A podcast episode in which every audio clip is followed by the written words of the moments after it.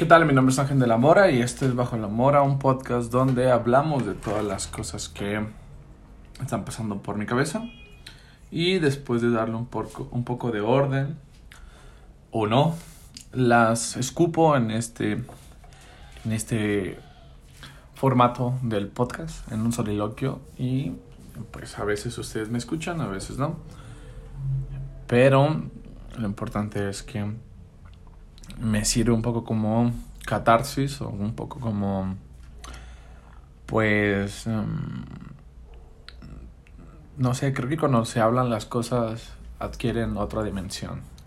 A veces en nuestra cabeza las cosas se ven muy grandes o se ven como con mucho peso y una vez cuando las platicas pasan a, a hacer sonido adquieren otro, otra dimensión y creo que eso está interesante. Hace mucho que no hacía esto, em, de sentarme y hablar enfrente del micrófono, porque han pasado muchísimas cosas en mi, en mi cabeza y en mi vida. Quizás la más importante es que me cambié de casa y todavía no estoy al 100% em, en esta transición. Em, todavía no termino de desempacar, todavía no termino de acomodar algunas cosas. Y se siente que va a durar esto pues un rato más. Estoy avanzando muy lento, unas cuestiones por mí, otras cuestiones ajenas a mí, pero pues ni modo. Tengo que empezar a continuar con mi vida un poco normal y pues ya pasó un tiempo de, de esta transición y, y, todavía no se soluciona al 100%, pues es posible que me tarde algún tiempo. Y pues creo que es normal Creo, espero, eh, quiero pensar que es así. Cuando me cambié a la otra casa, em, pues el primer año fue de transición y, y, donde pues no avancé mucho en la casa. Fue hasta el segundo y el tercer año que empecé como a dedicarle tiempo a la casa y a arreglar cosillas y a adornar y a hacerla un poco más eh, pues hogareña, por, por, por, decirlo de alguna manera. Porque en un principio pues no me interesaba, yo solamente pensaba que con ir a dormir ya era suficiente, eh, porque me la pasaba todo el día afuera, llegó la pandemia y pues teníamos que estar encerrados, entonces eh, pues era como importante hacer que la casa se sintiera como casa. Y pues empecé a, a comprar muebles o a hacerlos y a decorar. Y al final me estaba gustando cómo estaba agarrando forma. Eh, no estaba como al 100%, pero pues ya era un poco decente. Me gustaba recibir visitas y que vieran cómo estaba quedando la casa. Y mm, pues me cambié y ahora este lugar pues tengo que empezar desde cero otra vez. Eh, me da ilusión las modificaciones que, que tengo que hacer y lo que quiero que pase en esta casa, me da ilusión, pero mmm, siento que pues está un poquito lentito el proceso. Ya cuando mm, esté un poco más avanzado este pedo, pues me gustaría compartirles y, e invitarles a que vengan a esta nueva casa. Bueno, el tema de, de este podcast no es eh, eso, que, que bien podría ser. Hay un montón de cosas que me di cuenta en este proceso de mudanza, que, que, creo que sí es importante platicarlas, y que no se hablan o no se hablan con la seriedad o no se hablan con, con, con tanta frecuencia. Creo que hay un montón de cosas que no estamos hablando. Eh, y entiendo por qué, porque no están chidos los temas. Y entiendo que lo que la gente quiere es entretenimiento, ¿no? Y que nos ayude a, olvidar un poco las cosas de la vida cotidiana. Y justamente quiero platicar sobre eso. Em, creo que, aunque ya pasó un poco de moda, el tema que nos hizo olvidar em, las preocupaciones de la vida fue lo que pasó el domingo, en la, el domingo pasado, en los Oscars esta premiación de lo mejor del cine, em, que pues todo el mundo habló sobre algo en particular, yo quise hablar sobre todo el evento en, en general.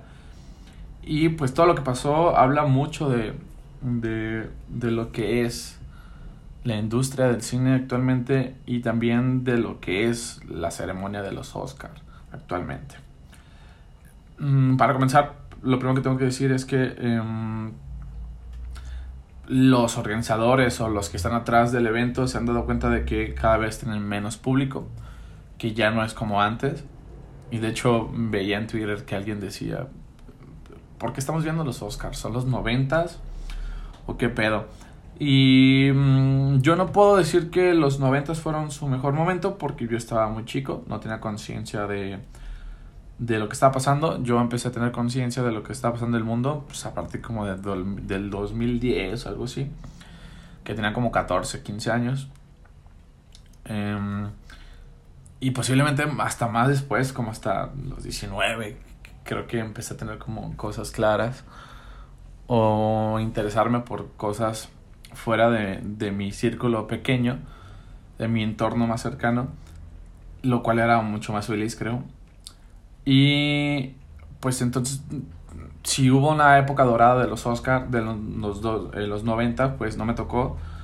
Em, pero eso me parece más bien un sin, síntoma de la melancolía del pasado, que creo que ya hemos hablado en este podcast. O, o, o si no lo he platicado en otros espacios, que es algo que me molesta mucho siempre en cualquier lugar, en cualquier situación y en cualquier tema, siempre bajo este síntoma del síndrome de mm, la melancolía del pasado. Creo que tiene otro nombre, no sé, ahorita lo estoy inventando así, pero creo que sí existe.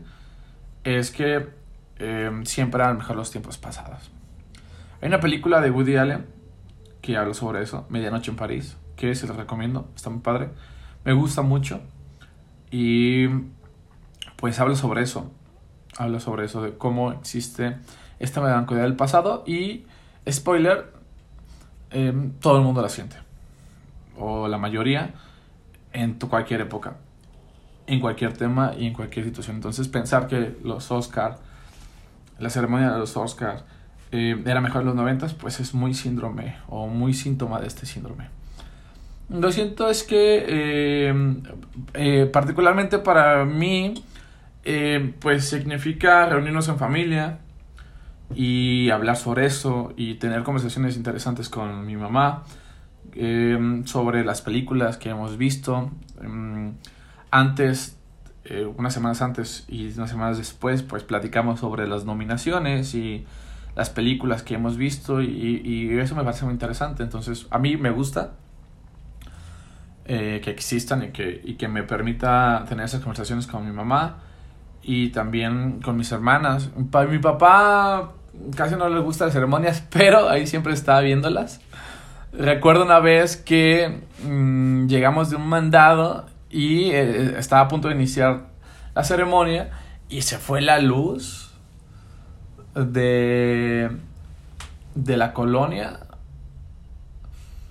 o la tele se descompuso. No sé qué pasó, no recuerdo qué pasó hace algún tiempo todavía vivía, con ellos y terminamos viéndola todos afuera em, en un celular. O en una pantalla, no sé, no sé, creo que era un celular, entonces ahí estábamos todos como mensos viéndola con un celular súper pequeño y ahí estaba mi papá este y mi mamá y mis hermanas. Entonces ahí estábamos muy atentos. Entonces mi papá dice que no le gustan, pero al final siempre eh, se acerca de vez en cuando y y se queda observando algunos minutos. Esta vez, cuando pasó lo de Will Smith, pues se paró y, y fue a ver a ver qué estaba pasando. Pero, pues eso, este evento, pues es un motivo de reunirnos y platicar sobre lo que pensamos y lo que hemos visto de las películas. Y pues siempre se generan estas discusiones de quién merecía o no ciertas cosas, ¿no? Y eso está interesante, me gusta. Entonces, a mí me gusta y para mí no, han tenido como cierta decadencia. Nunca han sido como la gran cosa, pero ahí están y genera conversación, que es lo que me parece interesante.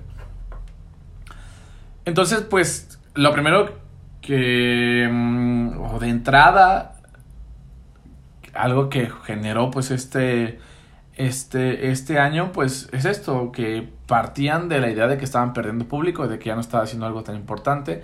Y que tenían que hacer algo para remediar esta situación. Entonces, eh, muchas de las cosas que, que pasaron, pues se explican, eh, se explica, se puede explicar por esta situación de que necesitan recuperar un público que perdieron. Em, y pues eso eh, da motivos para pensar que muchas cosas que pasaron fueron como previstas o actuadas. Y si no, pues salieron accidentalmente, pero pues vinieron como anillo al dedo. Porque pues toda la semana se habló sobre la ceremonia de los Oscars. Mm, dicen por ahí que no existe mala publicidad. No se habló pues de lo que deberíamos hablar de los premios y de las películas. Pero pues habló y estuvieron en la boca de todo el mundo durante algunos días y pues al final eso es lo que importa. Bajo su lógica. Y pues, em, pues es esto, ¿no? Bajo esta, ese es el primer eh, punto que quiero poner sobre la mesa, esta idea inicial de que pues em, se están pidiendo público y quieren hacer algo para, para, para que suceda. Lo contrario, para que haya mucho más gente viéndolos. A mí me parece natural que exista esta decadencia. Em, y pues va a pasar, va a haber cada vez menos y es posible que un día desaparezcan y es posible que eh, un día vuelvan a surgir algo parecido o veamos los Oscar como algo de nostalgia, como, como lo que está pasando ahorita en, en, muchas cosas. Muchas eh, películas, muchos temas, mucha tendencia está surgiendo, pero por motivo de la nostalgia, de que inspira nostalgia. Entonces a lo mejor en unos 10 años, 15, los Oscars van a estar otra vez de moda porque va a inspirar nostalgia para las personas de los 90, 2000, 2010 de esas décadas. Pero pues es normal, me parece que es imposible que, que algo tenga tanto potencia durante mucho tiempo. Era normal. Y está bien porque eso va a permitir que retrocedan un poco y piensen que están haciendo mal y que están haciendo bien. Desde mi opinión, desde que plataformas de streaming empezaron a estar ahí al, en en el mercado y, desde que empezaron a producir películas, siento que ha bajado mucho la calidad. Hay demasiadas cosas que, que se producen en, en, estas plataformas que la gente es también basuras. Em, y pues la academia y, o los premios pues tienen que trabajar con eso. Y no sé, desde el año de la pandemia sentí que esas premiaciones estuvieron muy chafas no hubo películas buenas. O no eran las grandes películas que, que deberían estar nominadas, ni las grandes actuaciones. Entonces yo creo que pues desde la pandemia para acá ha sido ese efecto. Y pues me parece un poco normal, pues, pues porque estábamos muriéndonos, la, la, humanidad estaba muriendo, estaba a punto de extinguirse. Estábamos en una crisis, pues es, es normal, quiero pensar. A lo mejor podemos tardar unos 3, 4, 5 años en recuperar el ritmo que se tenía o la calidad de las producciones. Pero mm, no sé, por ejemplo, este año El poder del perro me pareció una buena película, pero pues no es la gran cosa. Una producción de Netflix eh, buena, pero pues no es la gran cosa. Es una película para ver eh, en tu casa un domingo cuando no tienes nada que hacer, ¿no? que para eso está Netflix, pero no me parece como esa película de ir al cine y, dedicarle tiempo y, es una gran obra. No, está buena, me gustaban las actuaciones, me gustó la fotografía, los paisajes están súper bonitos, pero pues no es una gran película. No mires hacia arriba, me pasó lo mismo. Estaba increíble su cast, pero pues una película dominguera y estaba dominada y y no, en cambio otros años hemos tenido el lobo de Wall Street, 12 años de esclavitud, um, Bastardos sin Gloria. ¿Qué más? No sé, películas que a mí me han marcado muchísimo. Esas tres películas que acabo de decir son películas que me gustan y me parecen impresionantes en, en muchos sentidos. Y bueno, quizás eh, El de Wall Street no tanto, pero Dos años de esclavitud está buenísima. Y me parece que sí merecía un, estar nominada. Y creo que ese año compitió contra. no, no recuerdo si ganó o no, pero ese año había películas buenas. Y. Y este año no sentí como que la competencia estuviera tan chida, pues. Mm, no sé, no. No estaba tan. tan. tan emocionado con estas películas de este año. Casi siempre en los otros años pasados, pues había dos o tres que me, me habían volado a la cabeza que me gustaban muchísimo. Pero este año, no, a ver, Parásitos estuvo muy buena. Y, y este año, pues no me llamaron la atención muchas películas que estaban nominadas. Pero pues eh, creo que es este motivo de la pandemia. Mm, después, eh, otra cosa que, que, quería hablar, pues los incidentes que que me parece que el, incidente que pasó con Will Smith, que pues, fue actuado o no, no importa. No importa si fue verdad o fue falso, eso ya no importa. Lo importante, porque al final provocó un chingo de cosas. Entonces al final no importa si fue verdad o fue falso. Es, sirvió, funcionó o provocó algo, que eso es lo que hay que hablar. No me parece un, un tema aislado, me parece un tema que se presentó durante toda la ceremonia. Em, dudo que alguien no sepa qué pasó, pero un comediante que no, a mí no me parece tan gracioso, no me gusta, hizo un chiste sobre la esposa de Will Smith, Jaden, creo que se llama, eh, y Will Smith se para y lo cachetea. Y después le grita cosas. Y todo el mundo sacó de onda, todo el mundo empezó a hacer memes y sobre todo en Twitter hubo mucho debate sobre esta situación. Pero no me parece que sea un hecho aislado, sino que durante toda la ceremonia hubo varios chistes o varias cosas que estuvieron como de muy mal gusto o eh, muy chafas. Que la verdad es que al final no es un hecho aislado, sino que tiene un chingo de, de sentido dentro de todo lo que pasó ahí. Hubo por lo menos dos chistes o dos situaciones que eran chistosas o que aparentemente debieran haber sido chistosas que iban con la misma lógica de del chiste de, de Jaden que, que, creo que son iguales de agresivos y que creo que son iguales de, al, eh, de alarma pues que no se hablaron que nadie notó que muy pocas personas notaron porque, pues, evidentemente lo más escandaloso fue la cachetada. Fue muy, muy escandaloso.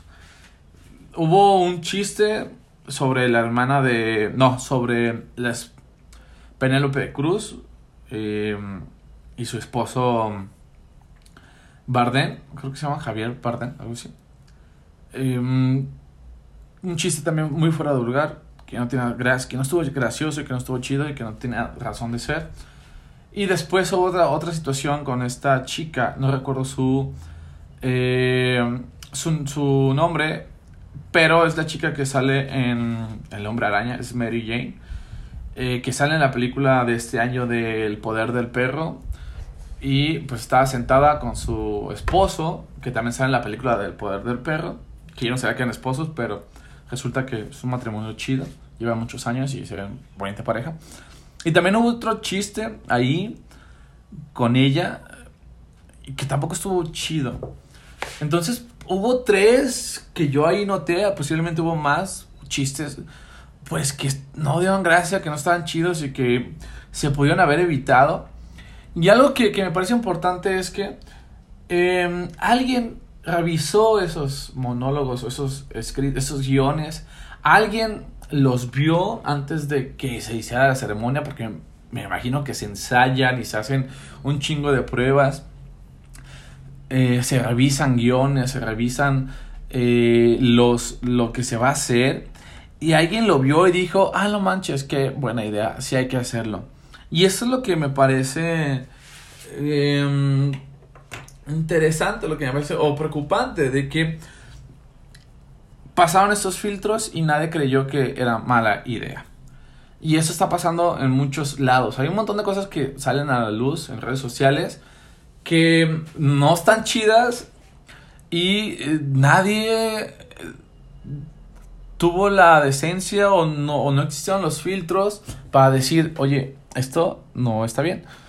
O por lo menos em, no hay que hacerlo de esta forma. O por lo menos eh, hay que discutir sobre si sí está chido o no está chido sobre esto, ¿no? Y no solamente pasa esto en el cine, sino en cualquier lado. En el caso del gobierno de México actualmente ha hecho cosas que debieron haber pasado por el filtro y debieron haber habido discusiones sobre si lo hacemos o no lo hacemos. O cómo podemos hacerlo de otra manera. No sé, me recuerdo la carta que le mandó Andrés Manuel al Parlamento Europeo que fuera de lugar. O recuerdo esta publicación reciente que hablaban de eh, pseudoactivistas. O sea, que un gobierno oficialmente diga pseudoactivistas me parece como eh, muy fuera de lugar. Alguien vio eso y dijo, ah, sí, es buena idea, hay que hacerlo y hay que publicarlo. O dos cosas, no están funcionando esos filtros de revisión y de cuestionarse si lo que se está haciendo está chido o definitivamente no hay nadie que revise eso. Y en mi opinión, creo que todo está revisado todo el tiempo. Em, yo empecé a terapia y desde entonces decidí que siempre voy a estar lleno de terapia porque necesito todo el tiempo estar en revisión de mi, eh, de mi cabeza. Em, Sócrates o Platón, alguno de estos dos güeyes, decía que una vida sin examen no merecía la vida ser vivida. O sea, no, no merecía la pena ser vivida.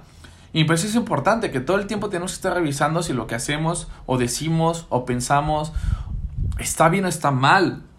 Y, y, no es autocensura, sino es reflexionar sobre nuestro actuar en el mundo. Entonces, alguien no está haciendo estas cosas y y está actuando sin filtro, sin ningún tipo de, de, de cuestionamiento sobre su comportamiento y está haciendo las cosas como le nacen y después se molestan pues porque em, genera consecuencias. Entonces me parece importante establecer esto. Estas cosas que pasaron no me quiero meter en la discusión de que si fueron buenas o fueron malas o que está bien los chistes o no. No lo sé. No me interesa esa discusión. Lo que me parece importante es que debería de haber filtros para discutir sobre si es pertinente o no hacer estos comentarios. Y em, que no sé si está pasando. Alguien revisó esto y alguien dijo, güey, es una buena idea burlarnos sobre la enfermedad de esta persona alguien dijo, es una buena idea, hagámoslo. Y evidentemente no está chido que se burlen de la enfermedad de una persona. Em, entonces, están fallando estos filtros y no está viendo en las personas esta capacidad de detenerse y de pensar, voy, esto que voy a decir, esto que em, voy a hacer, está pasando, está chido que suceda, voy a asumir las consecuencias. Y miren, ahorita que estoy pensando y estoy hablando sobre esto, mm, yo mismo he pecado de esto y yo mismo he sido bastante imprudente en muchas situaciones. Pero en mi defensa, las veces que siento que no he actuado bien o no he tenido cuidado con mis palabras o con mis acciones, he sido en momentos de crisis donde, pues, por salir de un problema, pues, como sea, salte de ese problema, ¿no? Que no me siento orgulloso, pero hay una pequeña diferencia, que esos son momentos de crisis y este sujeto, em, el que hizo el chiste, no tenía un momento de crisis. Lo pensó, lo escribió, tuvo tiempo, alguien se lo leyó, alguien dijo, eh, está cagado. Hubo tiempo para procesar ese chiste, hubo tiempo para eh, revisarlo, incluso hubo tiempo para compartírselo a Will Smith. Oye, güey, se supone que son compas. Oye, güey, ¿te parece chistoso decir esto? Hubo tiempo, no fue una crisis, no fue espontáneo, hubo tiempo para reflexionar sobre si este chiste estaba bien o está mal. Y no solamente con este chiste, con todos los chistes que vi que me parecieron muy fuera de lugar. Algo que también quise hablar y que no me gustó es que yo por lo menos veo tres situaciones que sucedieron ahí con respecto al caso de Will Smith o tres dimensiones. Y el problema es que solamente se habló de una dimensión, que fue la más escandalosa. Yo veo una dimensión donde está una persona en el público que tiene una enfermedad, eh, que está dentro de un evento internacional, un evento que, está viendo muchísimas personas, a lo mejor no tanto como antes, pero está ahí. Eh, ahí está una dimensión. Otra dimensión donde hay un comediante que hace, que tiene la oportunidad de estar en un evento internacional con un chingo de personas viéndolo, donde tiene la oportunidad de dar ciertos mensajes y elige uno. Y por último veo otra dimensión donde una persona em, responde eh, de una forma ante el comentario del comediante. Ahí veo tres dimensiones.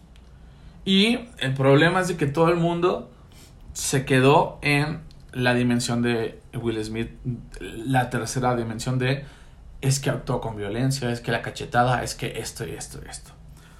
Y pues, me parece válido, me parece importante todas esas dimensiones, bueno, todo, todos esos comentarios sobre esa dimensión, pero me parece triste que solamente se hable sobre esta dimensión.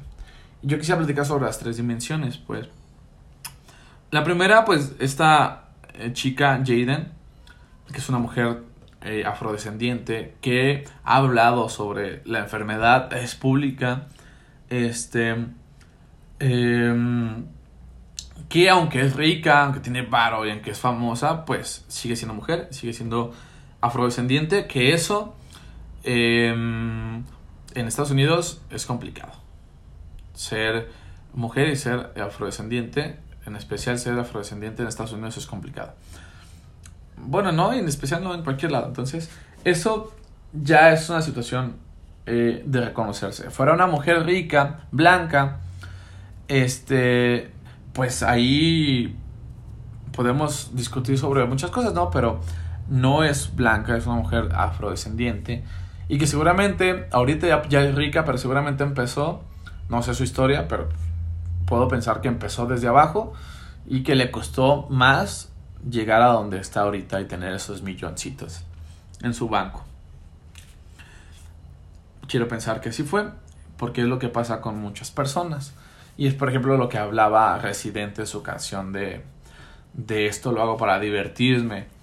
J Balvin seguramente logró las cosas mucho más fácil que hombres negros como Osuna, como Serge, como este, Tego Calderón, como Don, Don Omar. Em, y es cierto, hay que reconocerlo, ser blanco te da, ser hombre blanco te da ciertas posibilidades que no tienen las personas que no son hombres y no son blancos. Entonces, ahí hay, hay algo que hay que considerar. Además, está enferma tiene alopecia, tiene esta característica de que se está cayendo el pelo y que ya no le están haciendo, que pues está feo, ¿no? No creo que nadie disfrute eso. En especial en una sociedad donde pues el cabello es importante, ¿no? Si no fuera tan importante, pues no haríamos tantas cosas con el cabello. hay un chingo de cosas que le hacemos al cabello, hay un montón de trabajos que hay alrededor del cabello, entonces es importante. No es cualquier trivialidad, es importante. Y no solamente para mujeres, sino también para hombres. Yo particularmente me importa mucho mi cabello.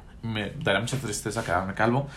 Y no me lo cuido así excesivamente, pero me gusta y, y me gusta cómo me veo con cabello. Entonces, no es un tema de mujeres, es un tema de, de, de que a todos esta sociedad le da importancia al cabello. Y está bien. Entonces, ahí hay como tres características que hacen que esta, el caso de esta chica sea particular. Entonces, en el caso, por ejemplo, de las otras chicas que comento que, que hubo comentarios un poco feos o inapropiados o fuera de lugar, pues eh, la única dimensión es que son mujeres, porque son blancas y son ricas, pero pues son mujeres. Y este, el chiste que hicieron fue por hecho de ser mujeres. Bell Hood dice, tenemos que luchar contra el sexismo, ¿sí? Cuando tu premisa tiene que ver con ser hombre o ser mujer, ya es sexismo. Ahí hay un pedo. Y eso tiene que dejar de pasar. O si lo si lo vas a hacer en, un, en, un, en una dirección, pues hazlo también en otra.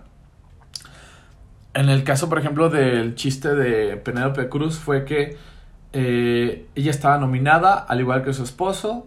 Ella no ganó y el chiste fue, eh, bueno, ahora Javier no puedes ganar porque tu esposo no ganó y si, em, si ganas pues te vas a meter en problemas y algo así, ¿no? Cosas así.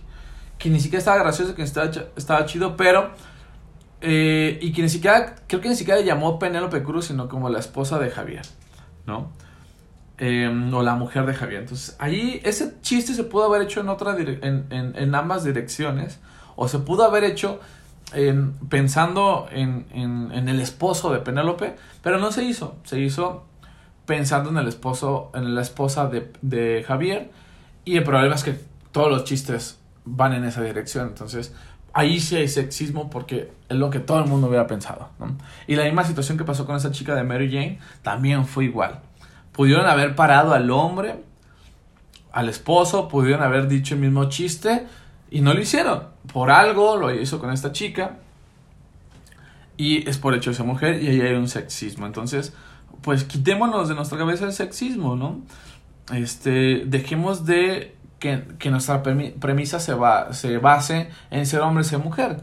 Este, hace poco, este fin de semana, estamos conversando y alguien dijo, una pareja de esposos eh, salió que contaron la anécdota de que la chica no, no sabía picar cebolla y el chico le contestó, ah, pues no sirves como mujer, ¿no? Un comentario, un comentario súper fuera de lugar. Eh, y a ver, hay un punto que es picar cebolla. El problema es de que lo enfocó, la premisa lo enfocó en el sexo un comentario sexista. Yo lo que pensé y se lo dije, bueno, creo que el comentario adecuado hubiera sido, no sirves para ser persona. No sabes picar cebolla, no sirves para ser persona. ¿Por qué? Porque todas las personas necesitamos saber hacer cosas porque las necesitamos para, nuestra, para nosotros, para um, alimentarnos. Todo el mundo debería de saber comer, de saber hacer comida, perdón, porque todo el mundo necesita comer. Si uno, si alguien no necesitara comer, pues sí, ¿para qué quiero aprender a comer? Es como lo que ahorita digo en secundaria. Si ya puedo encontrar las capitales del mundo en mi celular, ¿para qué necesito memorizar eso en mi cabeza? No. Cuando encontremos la forma de no necesitar la comida, pues ahora sí, que nadie aprenda a cocinar. Pero ahorita no tenemos esa capacidad, entonces hombres y mujeres, las personas, los seres humanos, necesitamos comer tenemos que aprender a comer. Todos y todas. Entonces, ese chiste, ese comentario, estuvo mal porque su premisa se basó en el sexo. Si se hubiera pasado en otra cosa, pues no hubiera estado mal. Y hace poco también platicamos sobre eso en la secundaria con las maestras y maestros. Sobre planchar. Una persona deberá saber planchar. Porque pues, se va a necesitar que en algún momento planches para ti o para otras personas que puedes ayudarlas. No por el hecho de ser mujer tienes que saber planchar. No, por el hecho de que eres una persona que usa ropa y que en algún momento tu ropa puede estar arrugada, necesitamos saber planchar. No porque seas mujer, no porque seas hombre, porque eres una persona que se viste. Entonces por eso necesitamos planchar. Cuando socialmente regresemos a estar chidos, desnudos por la calle, pues mira, al diablo de las planchas. Pero tenemos que abolir el sexismo. Tenemos que quitar de nuestras premisas, sobre todo en chistes, el hecho de que seamos hombres o mujeres. Y eso es importante. Porque si no hacemos, pues estamos eh, apoyando, estamos reproduciendo lo que históricamente ha pasado, que es eh, le hemos dado ventaja a alguien por ser hombre y le hemos dado desventaja a alguien por ser mujer. Entonces ahí está la primera dimensión. Ella, Jaden, creo que se pronuncia así, no sé, eh, fue violentada, sí, fue expuesta a nivel internacional en una, en una situación eh, que está viendo muchas personas. Haya sido actuado o no, no importa. Haya sido preparado o no, no importa ella, estando allí, recibió un comentario que no tenía por qué haber sido. Y las imágenes que yo vi es que no estaba pasando bien. Ya después se ve otro video donde después de la cachetada ella se ríe. Pero pues eso no quiere decir que haya estado bien. Haya estado chido todo. A lo mejor se rió ya porque no sabía qué hacer y, y vio a su esposo golpeando a alguien. Y de inercia se ríe. Pero cuando cuenta el chiste, su cara no se ve que la está pasando bien. Y para mí eso ya es un motivo suficiente para callarme. Y creo que lo he hablado antes. Si alguien no le está pasando bien, mi reacción es apapacharlo, acompañarlo, cuidarlo, darle un abrazo, decirle que todo va a estar bien. No seguirlo pateando. Entonces yo creo que lo mejor hubiera sido de que em, yo como comediante cuento el chiste, veo que no se ríe ella, me callo, pido disculpas y me retiro y ya. Entonces, en la primera dimensión, me parece que Jaden sí está siendo motivo de ser víctima, o estamos siendo motivo de una situación que no era necesario que la pusieran a ella. Ahora, particularizaron el problema. Podrían haber, haber hablado de problemas en general sobre la calvicie y todo lo que quieras, pero la tomaron a ella para hablar sobre este tema y exponerla a nivel Em, público. Yo no sabía de este pedo. Y ahora ya sé. ¿Qué necesidad tengo de saber? Nada. ¿Qué necesidad tiene esta chica de que todo el mundo sepa? Nada. Lo dijo públicamente ella, pero pues a sus seguidores. Yo no sabía esto. Y no necesitaba saberlo. Pero ya lo sé. ¿Por qué? Porque un güey lo puso en el tema. A nivel, en un escenario público. Entonces, allí, allí hay un problema. Y si fue actuado y fue em, hablado desde antes y esta Jaden sabía eso, pues ahí cambia la cosa. Pero si no sabía, no había consentimiento de su parte, pues ahí, ahí está, está fea la situación. Ahora, en la dimensión de este güey, el comediante, pues esto lo preparó, lo escribió, lo pensó, lo ensayó y en todo el momento dijo, sí, esto es una muy buena idea de tantas cosas que podemos hablar que son verdaderamente graciosas, eligió uno donde hablaba mal o hablaba algo que le dolía a otra persona. Y me parece que eso está jodido. Esta situación no hubiera pasado si él no hubiera planteado este chiste. Y lo que me parece muy triste es que digan, ah, es que es censura y, y ahora de qué chiste vamos a hablar pues me parece muy triste que en tu cabeza solamente haya chistes para insultar personas. Me parece verdaderamente muy triste eso. Que tu capacidad de humor solamente sea eso. Eh, tirar mierda a personas. Me parece que hay tantas cosas que podemos divertirnos. Me parece que hay tantas cosas, tantas observaciones que pueden ser graciosas que se te cierran las puertas al pedirte que no hables mal sobre personas. Eso me parece verdaderamente estúpido. Y ese es el discurso que toman muchos comediantes, sobre todo los mexicanos. Y ahora ya no se puede decir nada. Pues no. Piensa bien lo que vas a hacer. Tu comedia tiene que ser diferente, tu comedia tiene que ser propositiva. Qué fácil burlarse del cuerpo de otras personas, ¿no? Y, y, creo que esa es la, la, la, la máxima o la tesis que, que es importante. Sobre el, el cuerpo de otras personas no se habla. No es gracioso, nadie le pregunta tu opinión, a nadie le importa tu opinión, a, a nadie le importa lo que pase con mi cuerpo, más que a mí y a la persona que yo quiero compartirle, entonces eso no se habla. Durante mucho tiempo se habló, durante mucho tiempo pensamos que era gracioso, pues sí, pero ahora entendemos que sobre el cuerpo de otras personas no se habla. Y hay tantas cosas que podemos hablar. Eh, y el problema, pues, que no le meten coco, ¿no? No le meten cabeza para pensar en otras cosas que pueden ser divertidas y que no involucran en el cuerpo de otras personas. Entonces, ahí sí él cruzó una línea que me parece importante que no se debe haber cruzado. Hablar sobre el cuerpo de otra persona y tuvo el tiempo suficiente y sobre todo alguien revisó esto y dijo, ah, es una buena idea, hazlo. Después vino una reacción de ese comentario, que si no hubiera existido ese comentario no hubiera habido reacción. Eso es algo muy importante.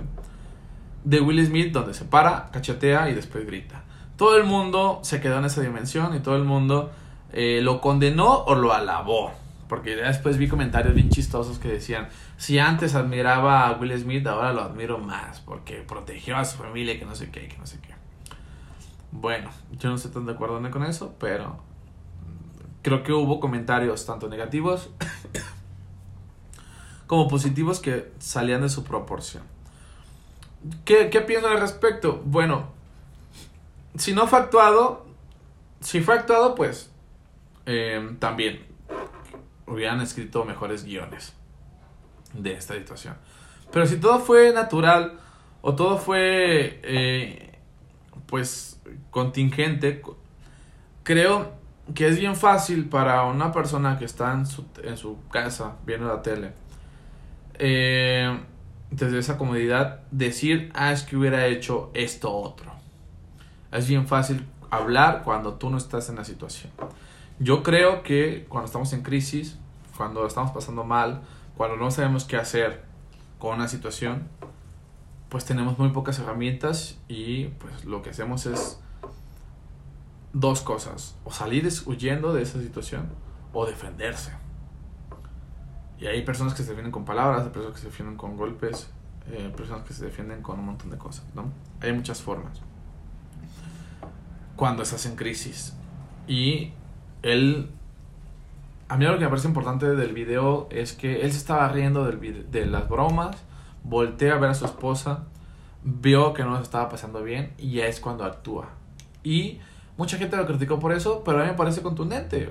Por la inercia del lugar, por el ambiente, pues te burlas, te ríes, pero ves que alguien no está pasando bien, tú te callas. Dejas de reírte y acompañas y abrazas y este y y, y cuidas, ¿no? O sea, lo proteges, lo abrazas, lo acompañas. Y que, a ver, es, es, algo importante, es, imposible saber todo el tiempo si lo que vamos a hacer está bien o está mal, pues, ¿no? Es imposible saber si alguien va a tomar un chiste bien o un chiste mal. Cualquier chiste puede, puede haber alguien que se sienta ofendido. Pero es muy importante saber, observar y decir, a ver, voy a aventar ese chiste, no lo tenía preparado, estoy improvisando, pero, pues a ver qué pasa. Pero si veo que la está pasando mal, pues corto, pido disculpas y me voy. Y creo que eso fue lo que hizo Will Smith se estaba riendo, a lo mejor le pareció gracioso, pero voltea a ver a su esposa, ve que no la está pasando bien, cambia su semblante y ya em, se eh, reacciona.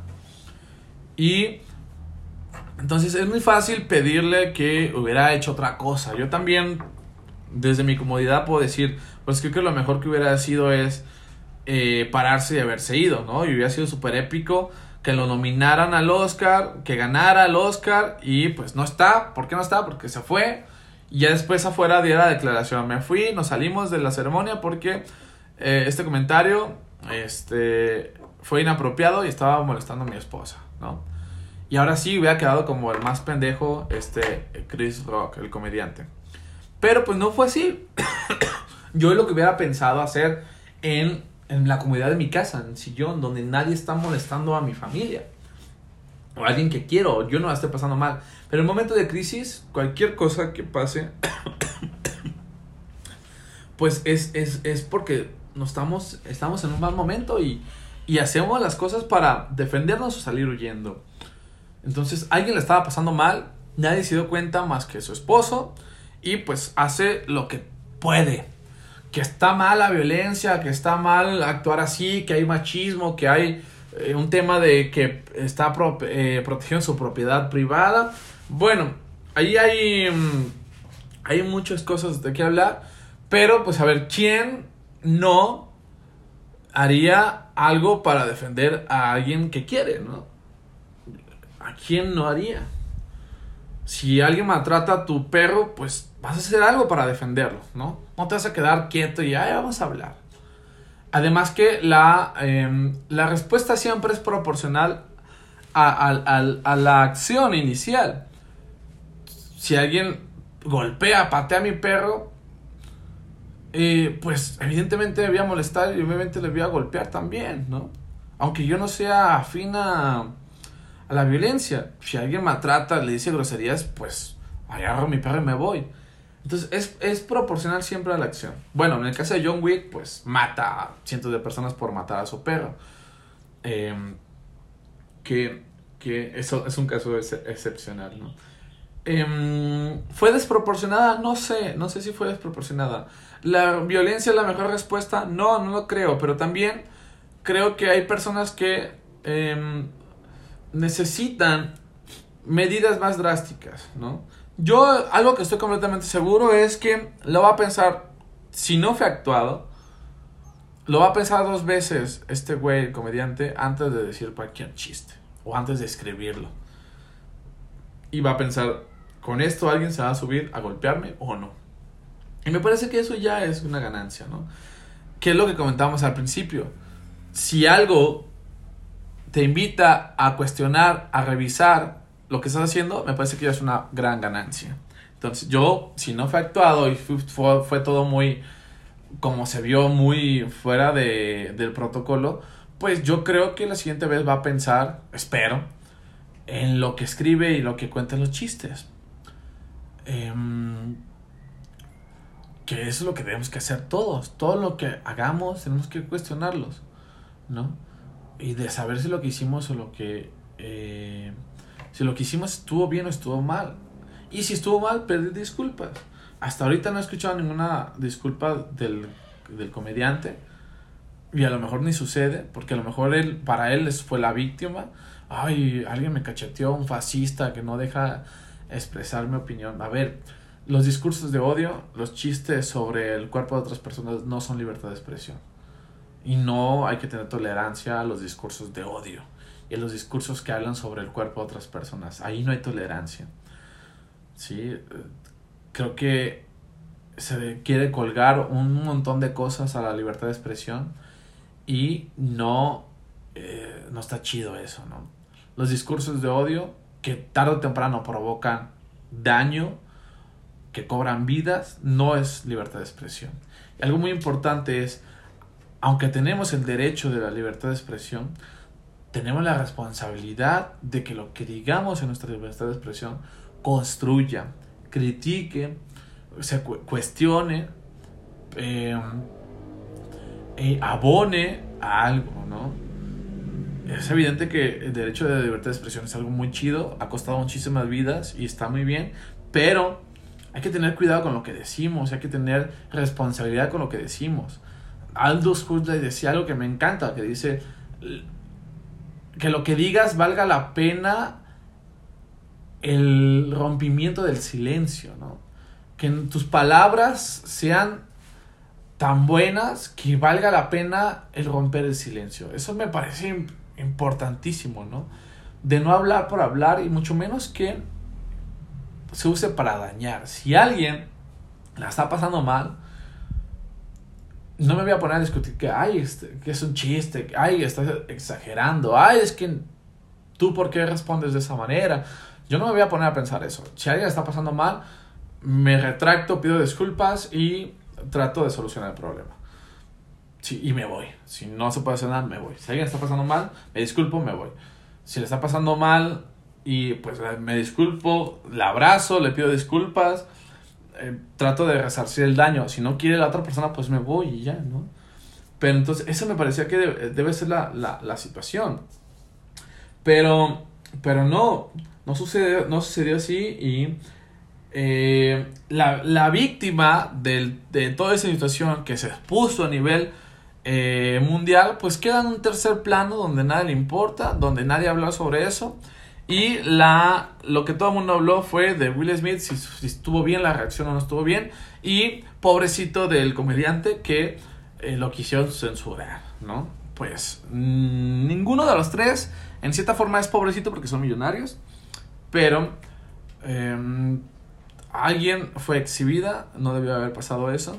Alguien se equivocó alguien provocó una reacción en otra persona negativa, debía haber pedido perdón, se hubiera retirado y ya.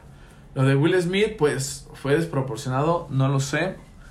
Eh, si fue real, me imagino que es una situación que, que estuvo en crisis, pues no está chido ver a alguien que quieres eh, pasándola mal y pues lo que haces es reaccionar, ¿no? Cuando estás en crisis hay poco tiempo y hay poca cabeza para, para pensar las cosas, ¿no? Y algo importante, por lo menos lo que yo he hecho, es a veces en crisis hago tonterías, pero después de, de, que pasa la crisis, pues trato de buscar la forma de solucionar todas las tonterías que hice. Y siempre eh, pedir perdón y siempre tratar de, de, em, de solucionar los problemas que ocasioné. ¿no? A muchas personas no les gusta esto de mi parte, pero pues me parece que es la, la solución. ¿no? Me parece que es una forma de hacerlo. En crisis, pues me pongo muy mal y, y mi tendencia es huir y esto puede molestar a muchas personas, pero después, cuando pasa la crisis, pues trato de solucionar todos los problemas que, que ocasioné eso. Y hasta el momento creo que lo he hecho bien, he solucionado los problemas, he aclarado los puntos y pues donde había que solucionar lo traté de hacer. Pero pues bueno, ese es otro tema, ¿no? bueno, hasta aquí eh, dejamos el podcast. Quiero que me compartas tu opinión sobre qué piensas sobre esto. Y nos vemos hasta quién sabe cuándo. Adiós.